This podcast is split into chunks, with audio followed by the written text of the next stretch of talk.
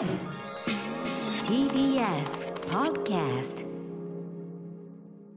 仕事始めの岸田総理が年頭記者会見。今日から仕事始めとなる岸田総理は午後に三重県の伊勢神宮を参拝後年頭の記者会見に臨み今後の政権運営方針を表明しました。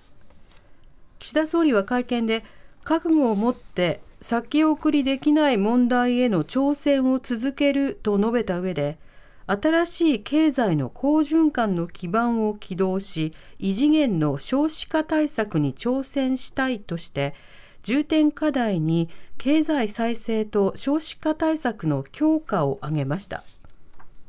一方立憲民主党の泉代表も伊勢神宮を参拝後会見に臨み岸田政権に対しおかしな点を正すと述べ野党第一党としてチェック機能を果たす考えを示しましたそのような中、アメリカホワイトハウスは今日、今月13日に岸田総理がホワイトハウスを訪れ、バイデン大統領と会談すると発表しました。両首脳は会談で、北朝鮮やロシアのプーチン政権によるウクライナ軍事侵攻、台湾海峡の安定などについて協議するものとみられます。それでは岸田総理が年頭の記者会見を行いました。TBS ラジオ国会担当の澤田大記者に聞きます。澤田さんこんにちは。こんにちは。よろしくお願いします。お願いします。お願いいたします。さて澤田さん、はい、この年頭記者会見というのは一体何ですか？はい。あのー、毎年仕事始めの1月4日にですね、はい、岸田総理。まあ岸田総理だけじゃなくて、えー、ここ最近の総理はみんなそうなんですけども、うん、伊勢神宮に行って参拝するんですね、はい、でそれが終わった後に、えー、まあ、会見をするっていうことなんですけど、はい、金屏風を前に、金屏風を前にしてましたね、はい、で。その会見の中身なんですが、ではどんなことを話したのか、まずは冒頭の部分をお聞きください。えー、皆さん、明けましておめでとうございます。えー、今年の干支は、水のとうです。えー、水のとうの水のとは、十巻の最後にあたり、一つの物事が収まり次の物事へ移行する段階をそして「う」は「茂る」を意味し繁殖する増えることを示すと言われています。この両方を備えた水のとうは去年までのさまざまなことに区切りがつき次の繁栄や成長につながっていくという意味があると言います。私は本年を昨年のさまざまな出来事に思いを馳せながらも新たな挑戦をする一年にしたいと思います。今、世界、そして日本は経済についても国際秩序についても歴史の分岐点を迎えています。政権をお預かりして1年3か月、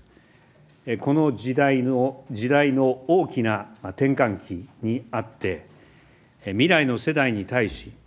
これ以上先送りできない課題に正面から愚直に挑戦し、一つ一つ答えを出していく、それが岸田政権の歴史的役割であると覚悟し、政権運営に臨んでまいりました。この覚悟のもとで取り組んだのが、国際社会が分断し、急速に安全保障環境が厳しさを増す中で、国民の命や暮らしを守るために待ったなしの課題である防衛力の抜本的強化、エネルギーの安定供給のためにも多様なエネルギー源を確保するためのエネルギー政策の転換と GX の実行、えー、さらには日本における第2の創業期を実現するためのスタートアップ育成5か年計画。資産所得倍増に向け長年の課題であった NISA の恒久化など先送りの許されない課題でした。昨年に引き続き、本年も覚悟を持って先送りできない問題への挑戦を続けてまいります。はい、岸田総理の年頭の記者会見の冒頭部分聞いていただきました。澤田さん、あまりこう、なんでしょう、緊張感がないというか、まあ、仕事のスタートだということもあって、まあ、なんかのんびりとした会見ですね。まあ、読んでるっていう感じの、あの意気込みを、まあ、それこそ一発目の会見なんで、こうやります、ドーンみたいな感じでやればいいんでしょうけど、まあ、そういう感じでは全くなくて、っていう感じですね、そうですね、なのであの、例えば本会議場などでね、国会が始まった時に行う演説とか表明とか、そうしたものとも違う、まあ、なんとなくのご挨拶というようなことで出発をしました。その中で、まあ、少子化対策について触れる、しかも新しいフレーズともに触れるという一幕がありました。そちらのパートをお聞きください。え特に2つの課題。第一に日本経済の長年の課題に終止符を打ち新しい好循環の基盤を起動する。第二に異次元の少子化対策に挑戦する。そんな年にしたいと考えています。昨年の出生数は80万人を割り込みました。少子化の問題はこれ以上放置できない。待ったなしの課題です経済の面から見ても、少子化で縮小する日本には投資できない、まあ、そうした声を払拭しなければなりません。子どもファーストの経済社会を作り上げ、出生率を反転させなければなりません。本年4月に発足するこども家庭庁の下で、今の社会において必要とされる子ども政策を体系的に取りまとめた上で、6月の骨太方針までに、将来的な子ども予算倍増に向けた大枠を提示していきます。しかし、こども家庭庁の発足まで議論の開始を待つことはできません。このこの後、え小倉こど子ども政策担当大臣に対し、えー、子ども政策の強化について取りまとめるよう指示をいたします。えー、対策の基本的な方向性は3つです。えー、第一に、児童手当を中心に経済的支援を強化することです。第二に、児童、あ失礼、学童保育や、病児保育を含め、幼児教育、保育サービスの量、質、両面からの強化を進めるとともに、伴走型支援、産後ケア、一時預かりなど、すべての子育て家庭を対象としたサービスの拡充を進めます。そして第3に、働き方改革の推進と、それを支える制度の充実です。女性の就労は確実に増加しました。しかし、女性の正規雇用における L 字カーブは是正されておらず、その修正が不可欠です。その際、育児休業制度の強化も検討しなければなりません。小倉大臣の下、異次元の少子化対策に挑戦し、若い世代からようやく政府が本気になったと思っていただける構造を実現すべく、大胆に検討を進めてもらいます。以上、今年は賃上げ、投資促進、子育て支援強化に全力で取り組みます。賃金が増え、日本企業が強くなり、子どもが増える、そんな社会を次の世代に引き継いでえー、いきます。はい、澤田さん、はい、異次元の少子化対策いただきました。はい、新しいフレーズですね。そうですね。まああの緩和が昨年末で、はいはい、えー、終わった異次元の緩和というのが終わったということで異次元がこっちにスライドしてきたのかとか思っちゃうような感じに結構まあ割と使い古されたというような感じなんですね。はいはい、で異次元の緩和って多分見出しでこう次々出てくるとあ異次元の少子化対策って次々と多分出てくるとは思うんですけど、じゃあ具体的にどうかっていうのを見ていくと、まあえっ、ー、と児童手当中心に経済的支援を強化すると、うん。これ児、児童手当に関しては10月から所得をかなり厳しくして、えーもらえない世帯がかなり増えてる、まあ、それを戻すということなのかはいっていうのは、ただ、これはよくわからないいう、うん。まあ、そのかあの支援を強化するとは言ってるんだけど、どう範囲を変えるのかっていうのが分からなくて、その第2にって言った後に、まあ、あの学童保育とか病児保育とか、まあ、そういうあ伴走型のサービスを広げますと。うん。でこれはすべての子育て家庭を対象としたサービスの拡充を進めるという言い方をしてるんですけど、これが例えば経済的支援強化にもかかってくるのか、すべての世帯よっていう話になってくると、それもちょっとこの文脈の切り方だとわからない。所得制限付きの、うん。まあ、経済支援なのか、はい。それともこちらの方も所得制限などはなく、すべての家庭なのか、はい。そのあたりですよね。そうですね、だからそのうん。経済支援も含めて、すべてやると、すべての世帯、えー所得切らずにやっていくっていうんだったら、まあ、はい。少し異次元度は出るかなという感じはしますが、これまでの流れからすると。ええ。ただそそこそこまで言い切ってないので、そこがちょっと見えないんですね、今日の会見だけだと。で具体的なところがああまり乏しいど、どこをもって異次元としているのかっていうのはいはい。が、ちょっと見えにくい。うん。ワードだなというふうに思います、ね。そうね、まあ、例えばすべての子育て家庭を対象にした一時預かりとか伴走型支援、まあ、これ自体はあのいいことだと思うんですよ。はい。やった方がいいことですね。うん。うん。異次元だというなら、週1週間7日のうち、1日は丸1日、親の業務から解放できるほどにうん。育児サービスを充実するとか、うん。今まで以上の異次元感というものがどこにあるのか、それがちょっと分かりづらいところというのがありますよね。あと、すごいなと思ったフレーズがありまして、えー若い世代から、ようやく政府が本気になったと思っていただける構造を実現すべく、大胆に検討を進めてもらいますというですごい遠回りな、ま回り方がすごいですよね。回りくどさのやりますじゃないんですよね。思ってもらえるようにっていう、うん検討をっていうことですね。また検討が出てきます、ね。進めてもらうとはいいう格好でした。まあ、あと少子化対策が待ったなしの課題って話があったんですが、あの安倍さんがね、あの衆議院解散した時に、はい。国難突破解散ってはい。おっしゃってましたよね。あの時の国難が北朝鮮のミサイルと少子化対策だったんですが、それからまあ5年ほど経ってはい、何をしていたのかっていうのは当然気になるところでもありますよね。はい、だこれまでの政策の振り返りというか、まあ、何が阻害をしていたのかとか、何が足らなかったのかっていう精査なくしては、えー次の施策っていうのは取れないはずなんですね。うん。つまり、この5年がダメだったってことなわけなので、はい。でもそこに関して具体的に出てきてないですよね。そうですね、うん。まあ、その前の経済政策の部分、音声は紹介してないんですが、はい。トリクルダウンは起きなかった、はい。この問題に私は終止符を打つという格好で、政府としてトリクルダウンが勝手に起きるものじゃないんだっていうことをようやく触れた、はい。アベノミクスというふうに安倍さんが言ってた時は、はい。もう全国つつ裏裏に滴っていくんだって言ってたんだが、それはまあ今回否定したというのは、ある意味新しいですかね。まあ、そうですね、あの総裁選の時に、えーこれ、何度も聞かれてたんですね、でそこを曖昧にし続けたのが岸田さんだったんですけども、うん。安倍さんが亡くなって、ようやく認めたっていう感じに受け取れますよね、今このタイミングで出してきたっていうことそについては。うですね。まあ、そのあたりも含めて待ったなしの課題と言ってるんですが、これ言葉に注目をすると、世の中には待ったありの課題もあるのかなって思うわけですよ。そう考えると、あるなって思うんです。待ったありの課題。まあ、例えば札幌五輪をどうこうするとか、いろんな問題がある中で、待ったありは待ったをかけてもいい社会を作りつつ、待ったなしっていうんだったらもう進めてくださいっていう、そのあたりもちょっと言葉から思ったりしましたかね。